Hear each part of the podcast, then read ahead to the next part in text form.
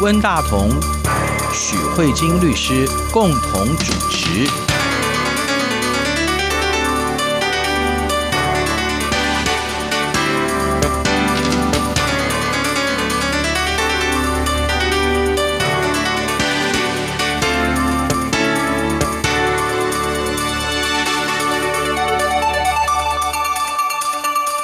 各位听众好，这里是中央广播电台两岸法律信箱，我是温大同。听众朋友大家好，我是许慧晶许律师。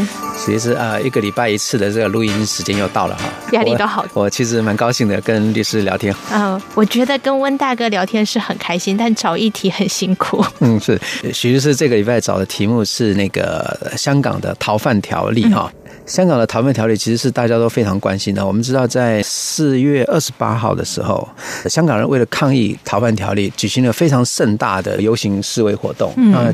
据主办方的统计的话，是有十三万人上街游行，就是香港市民非常非常严肃的面对，就是他们不希望呃香港政府来修改这个逃犯条例。可是呢，香港政府呢，他们认为修改这个逃犯条例是很有必要的，而且他提出来的理由还跟我们台湾有关哈。嗯，对，据我了解，他们提出的说法好像是说，在今年二月的时候，有一位香港的男生姓陈，叫陈同佳的哈，那么他带着他的女朋友来台湾旅游。结果呢，就把他怀孕的女朋友谋杀了哈，然后而且把他的尸体呢装在皮箱里面，然后带到郊外弃尸。后来就自己回到香港去了。后来是那个女孩子的家长去要去找她，后来才发现了。而且后来这位陈先生还招供了嘛？哈，台湾的警方也是根据他的这个招供而去找到那个尸体哈，而且那个尸体好像都已经变成白骨了。对，这个案子其实挺恐怖的哈。一方面就是到台湾来犯罪，而且又又弃尸。可是呃，香港政府提出来一个理由，就是说。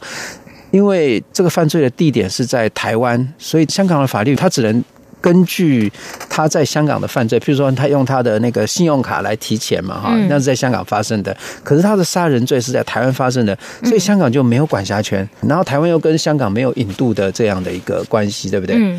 所以他就不能处罚他。那台湾给这个陈同佳发布了通缉，而且这个通缉是二十几年的通缉，可是他也不能引渡他啊。所以这个案子就等等于就变成因为这个管辖权的问题，就造成明知有犯罪，可是却无法。处罚的问题，对，那这个问题其实蛮有趣的哦。我们台湾人很多人犯的罪哈，就往外跑啊，或者跑到大陆，或者跑到美国，对不对？还有尤其那个经济犯罪，还有什么黑道，对不对？哦，跑到柬埔寨啊，继续过他的黑道大哥的生活。然后他只要不回来台湾，那就没事了。还有我们经济犯罪那个陈友豪，对，哇，他。再留台湾，然后就继续到到大陆去投资，而且还什么捐赠什么小学，对不对？还成为大善人，就是所以关于管辖权的问题，确确实实某种情境之下造成的，就是说很多犯罪好像没办法处理哈。关于这个问题，徐律师今天要从那个法律的这个理念来跟我们谈这个问题，对不对？对，我觉得这里面刚才温大哥有提到，就是说很多人犯罪就是赶快离开台湾，对，然后好像法律也没有办法去。去追溯到他，对，那好像会不会成为法律上在制裁上面的漏洞？那我觉得这里面我们要回归来看，用这个案子来观察。首先呢，一个国家的司法权可以管到多大，这是第一件事情。所以一件事情发生了，那呢，这个国家到底可以管哪些事情？那用诚信男子的这个案子，我们就可以发现呢，所有的犯罪行为都是在台湾。那呢，这一个人是香港人，对。那我香港为什么不能针对香港的犯罪来制裁呢？嗯哼，对吧？香港的政府，对啊，然后去处理他们香港人的犯罪，对，理论上。应该是可以，这个有点奇怪，对不对？对，所以大家就会产生一个问题，所以我们就先要来看看香港政府它可以管的事情大概有多大。嗯哼。好，那假设今天是香港政府可以管，我下一个问题才会说，那如果这个案子是香港政府可以管，人又在你香港，好，那当然你就拿去管了。但是问题是，如果人逃出去了呢？嗯哼。啊，逃出去是逃出去的问题，是怎么样再把人找回来给你管？啊，对对。所以这刚好是两个不一样的层次的问题。那第一个层次就是。一个国家的司法权到底权限有多大？我们应该要先解决这个问题，因为其实在这个香港这个案子里面，第一件事情就面对的是香港有没有权管这个诚信男子在台湾所发生的犯罪行为，嗯、香港有没有管辖权？这是第一件事情要处理的。嗯，那换言之，同样的道理也可以去问台湾的法院，嗯、台湾有没有办法对香港这个外国，就非台湾人的这个外国人去管？他在台湾所发生的犯罪行为，嗯、也就是说，如果今天这个香港的人在台湾，嗯、他可不可以接受台湾法院的审判？对对，我觉得这里面很有趣的问题，这是这是这是我们今天节目一定要先讨论的问题。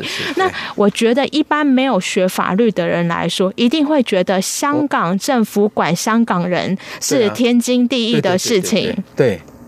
但是这里面我们就要思考到，这是一个国家司法权，所以国家司法权的问题是在处理你领域范围内的，你在你国家内范围所发生的犯罪行为，我都要管。所以我们这种在法律上是属地主义。换言之，在台湾的台湾人犯罪，台湾法院一定可以管，这个是圈。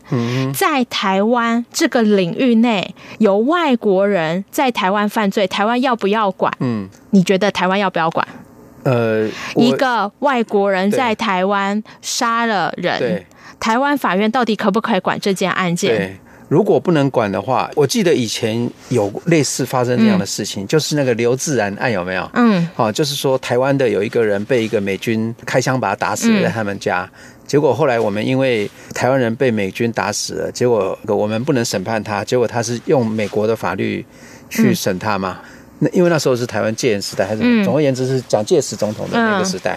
结果后来就是那个人就得到很轻的审判，还是怎么样？总而言之，他他离开了台湾，然后就造成了台湾人的暴动嘛，哈，嗯，然后把美国大使馆都烧了，你知道吗？那个事情很严重哎，非常非常大的一个事件哈。那时候你可能还很小，那时候我都很小，可能那时候你都还没有出生。蒋中正的时代，我应该还没有出生。对对对对对，所以可见的。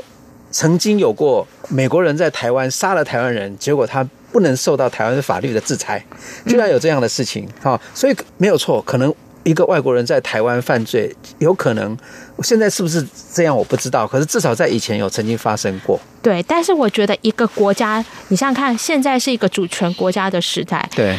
大家会希望你进到这个国家来，应该要遵守这个国家的规矩。对，所以理论上我们现在就是，只要你在台湾领域的犯罪，不论你是本国人或外国人，台湾的法院通通都可以审。现在是这样，是不是？对，而且世界各地很多地方都是一样的，都是因为这个国家的主权神圣不可侵犯。当然了，对不对？对啊，所以所以难怪人家会暴动，对不对？这就是一种说上权入国的表现。对你你自己让自己的司法还有。自己的主权降低，所以这样我们现在就可以理解为什么在刑事管辖权里面，我们都采属地主义，就是以领域这个国家的疆界领域来说，只要你在我这疆界范围内所犯的犯罪，对，不论你是本国人或外国人，我这个国家这个主权国家都可以审你。对对，好，所以这个这一个第一道问题就结束了。属地主义是一个。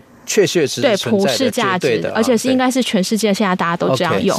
那这里面我们就可以回到第一题问题，你想想看，这一个香港人在台湾杀了另外一个香港人，对这一件事情，如果这个男的在现在没有逃出去，还在台湾的话，那台湾法院可不可以审他？当然就可以了。对，如果你属地主义的话，就是可以了。是台湾是百分之百。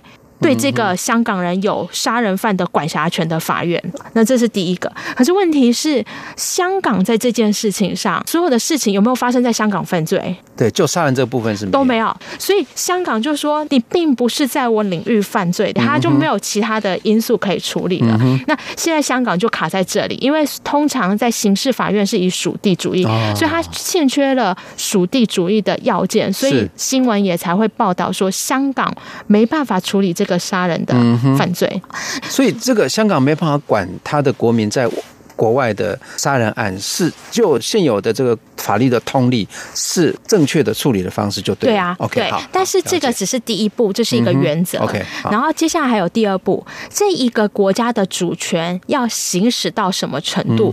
有的国家并不会只有让自己变属地主义，那这个国家的主权可能在透过他们的刑法里面，有时候也会有扩张的情况。所以呢，现在有一种情况是全世界都打击的犯罪，这一种是不论发生在哪里，嗯哼，任何一个国家都可以主张我要管。啊 okay、比如说最明显的就是人口贩运，嗯哼，啊，比如说假设今天是美国人要贩卖柬埔寨的人。人、嗯、对就会经过台湾，要送到越南去。好了，好不好？就这样子，嗯 okay, 就是美国要把柬埔寨的人送到越南去卖淫，但是中间人口要经过台湾这一站，所以台湾其实不是接受这些人来卖淫，它只是一个路过的状况。这时候在台湾被查到了，嗯、他说：“我又没有要在你台湾犯罪，你查我干嘛？”嗯那这时候，因为人口贩运是全世界都禁止的，OK，所以这时候台湾可以说，虽然都不关我台湾任何事情，嗯，但是呢，我警方有能力查到你，嗯，这个地方在我台湾也有管辖权，嗯。那像这一种全世界都瞩目的犯罪，这一种基于保护人权的状况，嗯，这个是很多世界国家也都会特别处理。关于这样的案件里面，只要你有一点点跟那个政府有一点联系因素的，都是可以有管辖权的。嗯啊，这类案件它有。明确的规定哪一些吗？每一个国家都会。都会自己可以决定，因为因为这就像想想想看，这是一种主权，这是一种主权意志的展现。我不需要去问，你就把它想象看，就是自己的家，哦、你可以自己决定自己的家要怎么布置，然后前面的那个花园啊、走廊你要怎么摆，对，你可以决定这个，你可以自己决定，自己决定，但是要法律明文规定，对对对？对，你要透过法律明文规定，你不能今天突然想到说，哎，这个我也很想管，然后我们来管一下。所以刑法就会有，像以台湾的刑法就有规定，除了属地主义以外，关于这种国际性。大家都认为是犯罪的，嗯、那这样只要在我台湾可以管辖的范围内，我也都要管。即便这些人、这些发生犯罪的地方都跟我台湾无关，但是只要我有本事追溯到基于共同打击犯罪、维护人权，嗯，我们台湾的警力如有办法去搜索、扣押或等等，那我们也可以管。好，这是第二个。那这个部分关于这种全世界的这种保护主义的的这种管辖，其实真的目前在台湾就是这种什么战俘啦，嗯，啊，然后呢，贩卖人口啊，对，毒品啊，对，那还可能还有一些洗钱，对，呵呵对对，洗钱这种打击金融犯罪，现在也都是属于国际型的。对，还有我我印象我知道我们。国家好像有签署过类似那种叫做反人类罪的，对对对对对，那个条约，类似像战争罪，所以我们自己就订立一个，如果有有反人类罪的罪行，即即使这个人是外国人，我们都有管辖权。嗯、对，我记得有类似这种立法，对对，就是这个就是一个保护主义的概念。是，然后第三个就是属于台湾目前有，可是在这个杀人这个案子，香港可能没有的状况，就是属人主义，嗯、就是说我虽然我的国国民在国外犯罪，对，照道理说应该是八竿子打不着，因为那是在别人家杀，也不，其实我管不太着，就是这种概念。可是我们有认为说，哎，如果你犯的罪是我们国家以台湾，比如说杀人罪，在台湾一定是十年以上有期徒刑。嗯嗯、如果你犯的罪是超过三年的，就是一定的重罪。哦，然后对方他们那个地也是也会处刑的，嗯、这种的话呢？你国民要是给我逃回来，嗯，我也一样可以惩治你。OK，是。所以，我们以这个案子，这就叫属人主义。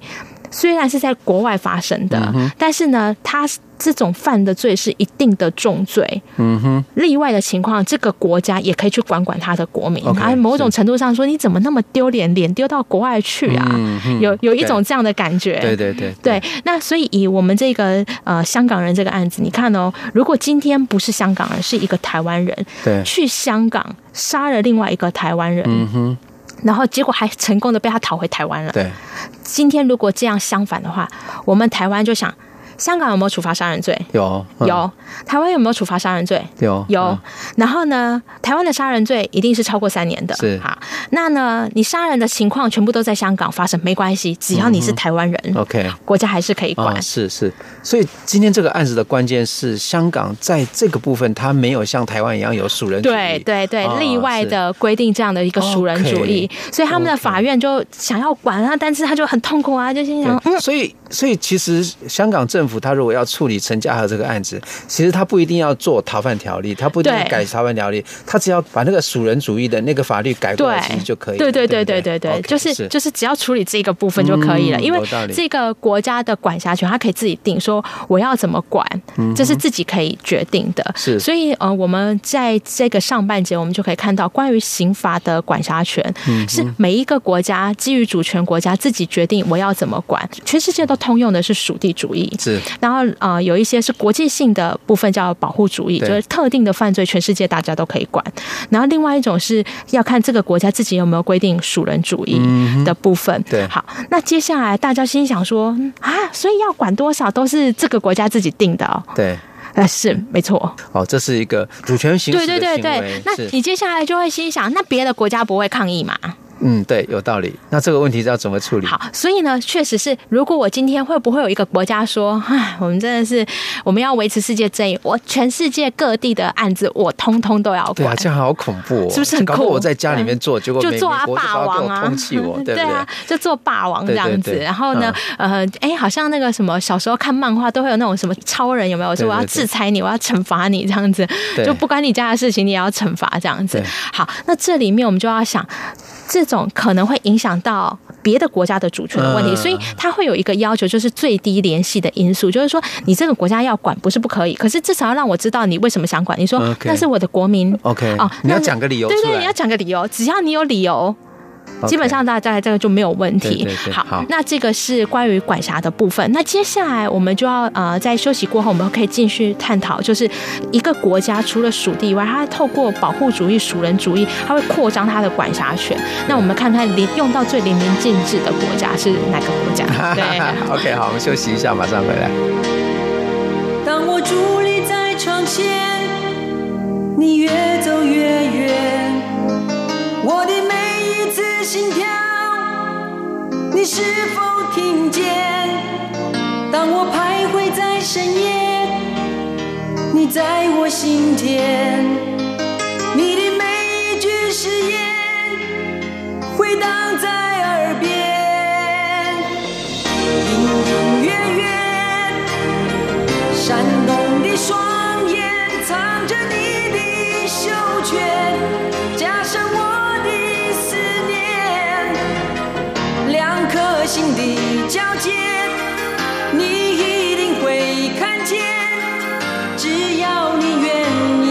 向前。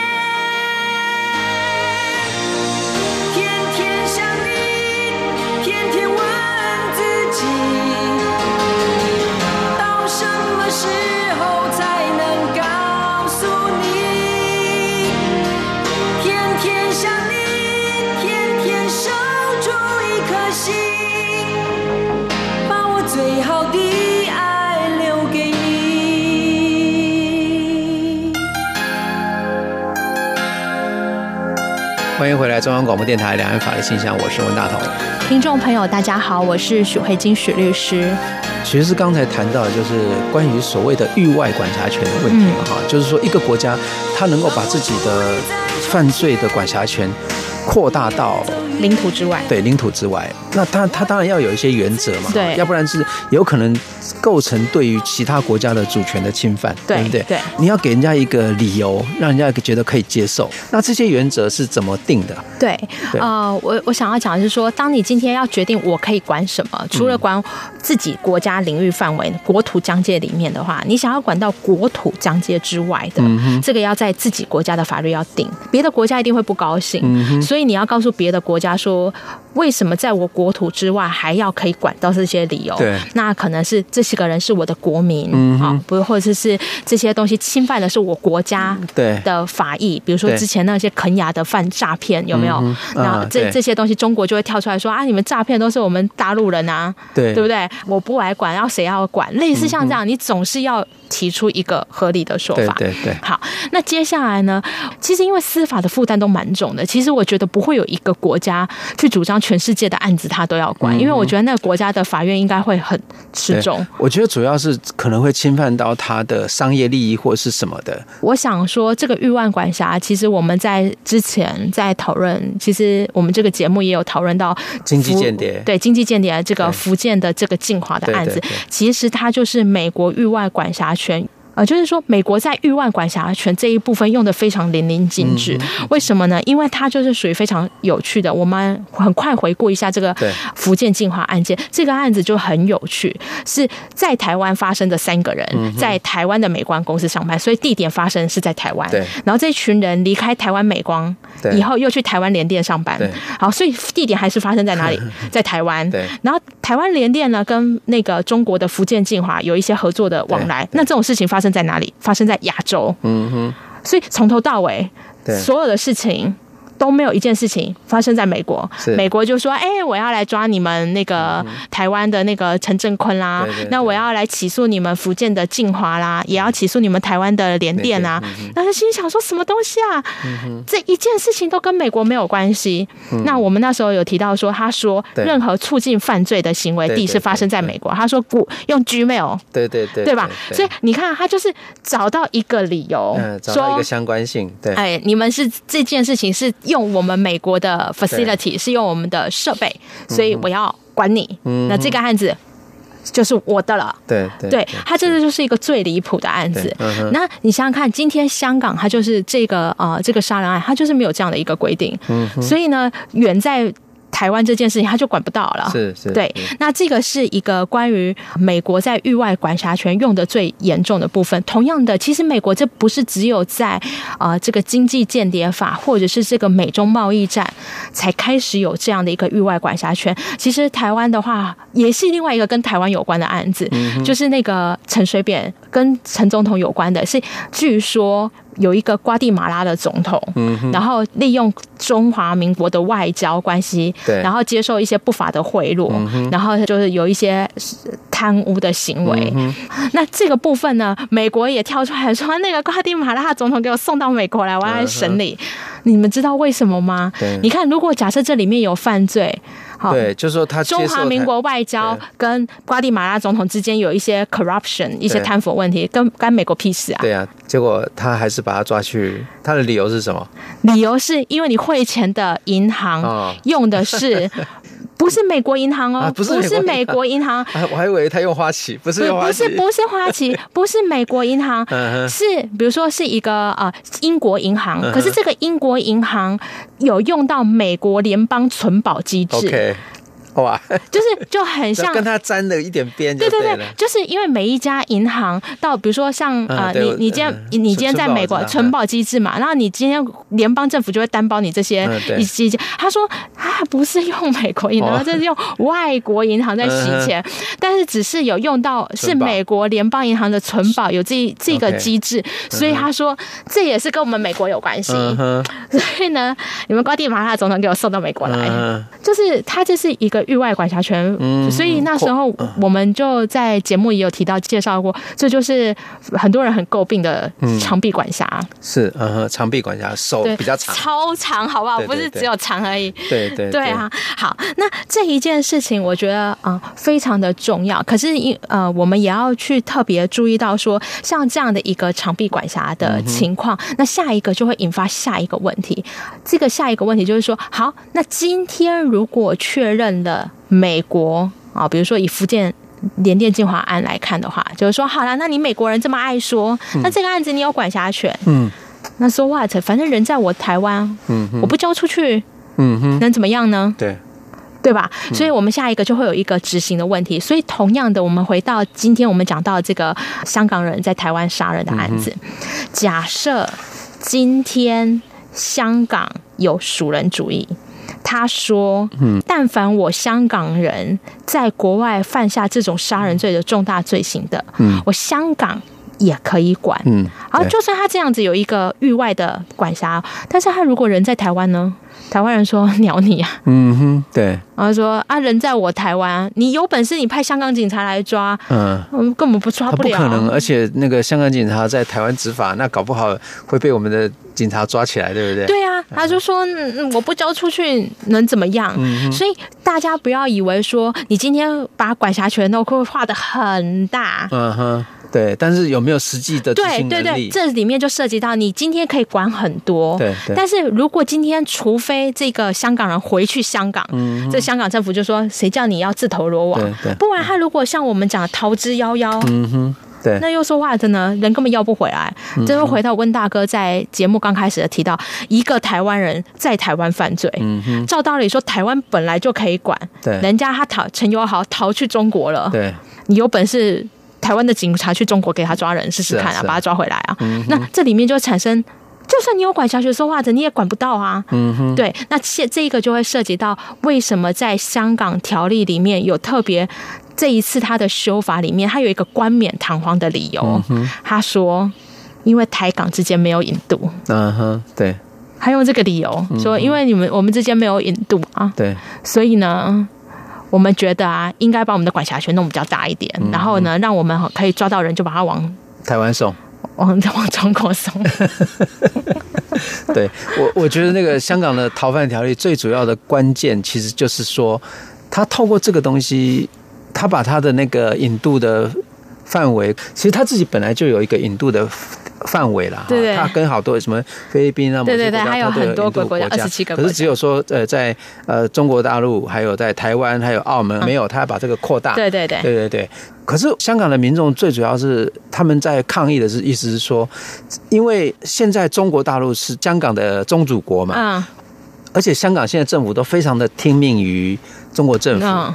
所以，他这个条例会造成说，所有经过甚至是旅行经过香港的人，还有在香港的很多的外国人，不管他是哪一国国人，只要你在香港的那个土地上，都有可能会被中国说：“哎，这个人我要。”那就被他带走了。对，然后到中国去受审。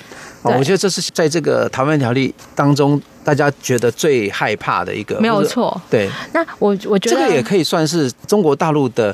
域外管辖权的扩张，可以这样解释。我觉得是，我觉得是，我觉得它也是一种形成这样一个效果。对，我觉得它也是一种域外管辖扩张，因为其实事实上这件事情不是只有在港台或是澳。嗯对，之间有问题，其实这对全世界，因为这个逃犯条例并没有特别针对港台澳，嗯，它其实是对任何人、任何国籍的人经过香港，所以它同时也会对美国、对澳洲、对加拿大，对，都产生同样的冲击。对，而且最严重的是说，香港其实是一个非常非常国际化的城市，嗯，它有非常非常多的外国人，而且它是一个自由港，对不对？那你说有了这个以后，哇，我觉得对于全世界可能会经过香港的人，而且。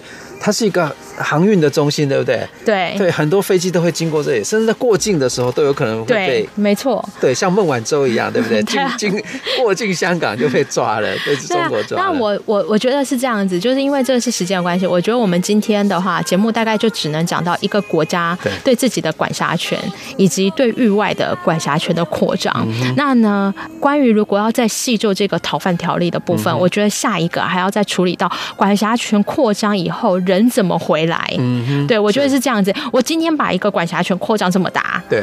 但是人只要不在我国家，我根本手就伸不到，所以涉及到执行的问题。所以我们如果要细究这逃犯条例，接下来就要谈这个执行的部分怎么去处理。那这执行部分可能要摆到下个礼拜才有办法谈。好，执行的部分就是引渡，对不对？除了引渡以外，还有现在逃犯条例他想要做的事情。OK，对他现在就是想要毕其功于于一役嘛。OK，他就是那然后你就直接给我送回来。嗯，对对对，就是类似像这样，所以这是涉及到怎么样去做一个执行的问题。